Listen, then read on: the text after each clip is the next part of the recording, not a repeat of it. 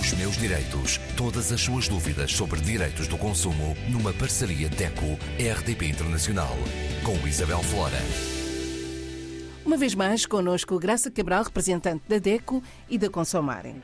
Graça, voltamos a falar do IMI. Para quem tem três prestações, é a altura de voltar a pagar o imposto municipal sobre imóveis, enfim, que é pago todos os anos, que faz parte já da vida de todos os contribuintes, todos os consumidores contribuintes, mesmo os que não residem em Portugal, mas são proprietários de um imóvel, um apartamento, uma vivenda, enfim, seja o que for, um prédio rústico, qualquer situação de imóvel obriga ao pagamento do IMI. E como a Isabel disse muito bem, eh, quem tem um imposto com um valor uh, acima dos 500 euros tem de pagar três prestações.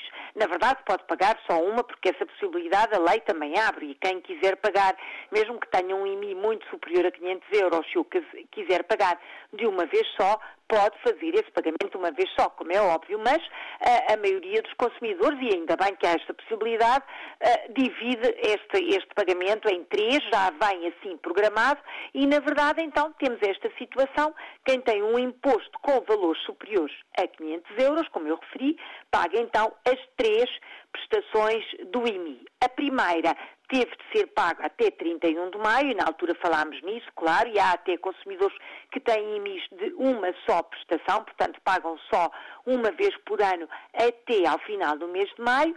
Neste caso, o consumidor tem agora até 31 de agosto para pagar a segunda prestação. Portanto, primeira já pagou até ao final de maio. Se por acaso houve um esquecimento, saiba que pode pagar a primeira e a segunda prestação até 31 de agosto, sendo que a primeira vai ter, obviamente, a, a que pagar com os juros do atraso de maio até agora, mas pode fazê-lo até 31 de agosto e depois a terceira prestação deste, deste imposto será pago em, no mês de novembro até 30 de novembro.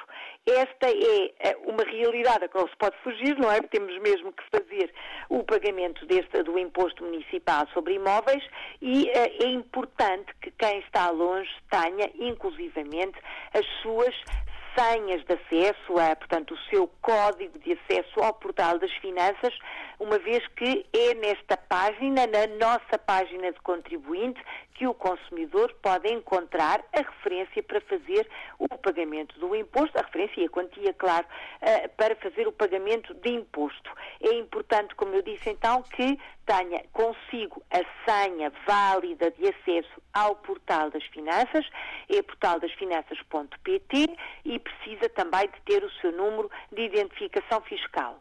Se por acaso não tem a senha consigo, ou se esqueceu, ou perdeu, ou não tem, tem ainda algum, enfim, alguns dias, até ao dia 31, é, até é, quase ao final da próxima semana, para entrar em contacto com o Serviço das Finanças, com a autoridade tributária, pode enviar um e-mail, encontra essa caixa de e-mail na página do, eh, do Portal das Finanças, envia uma mensagem, diz eu sou contribuinte com o número fiscal tal, não encontro a minha senha de acesso, ou perdi, ou não sei onde está, peço uma via urgente para poder entrar na minha página das finanças. Quem está fora de Portugal tem que pedir a alguém que faça o favor de ir à sua casa, à sua morada, à sua caixa postal, recolher a carta que a autoridade tributária envia para casa com o código de acesso. O código é sempre enviado para a morada do contribuinte, portanto será enviada para a morada em Portugal. Graça, e esse código chega a tempo? Uh, pode não chegar a tempo, mas se o pedido for feito a tempo, portanto, vamos imaginar que o consumidor não tem a sua senha e houve o programa uh, que estamos agora aqui a falar, a nossa conversa, houve a conversa no dia 22 de agosto ou no dia 23 de agosto, depende da diferença horária, tem, se fizer o pedido por e-mail para a autoridade tributária hoje, amanhã ou até depois da manhã, esta data é válida, está dentro do prazo de até 31 de agosto, mesmo que a carta não chegue a tempo, mas em princípio chega.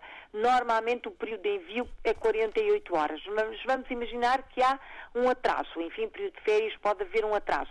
A data do pedido é válida e será permitido que faça o pagamento um bocadinho posterior ou posterior a este prazo, 31 de agosto. Tem de ter o comprovativo do seu lado, em que, como enviou o mail, como é óbvio, eh, na data ainda dentro do prazo. Mas é muito importante, mesmo para pagar outro tipo, ou para verificar a, a, sua situação fiscal. Pode até verificar só a sua situação fiscal, mas para fazer o pagamento do IRS, para entregar os papéis do IRS, para tratar do IMI, para tratar de outras contribuições, até recolher outro tipo de informação, para fazer, lá está, olha, por exemplo, a validação das faturas, quem tem uh, uma vida contributiva em Portugal deve ter sempre a sua senha de acesso ao portal das finanças ativo. Portanto, é uma boa oportunidade para fazer este pedido e ter esta senha consigo.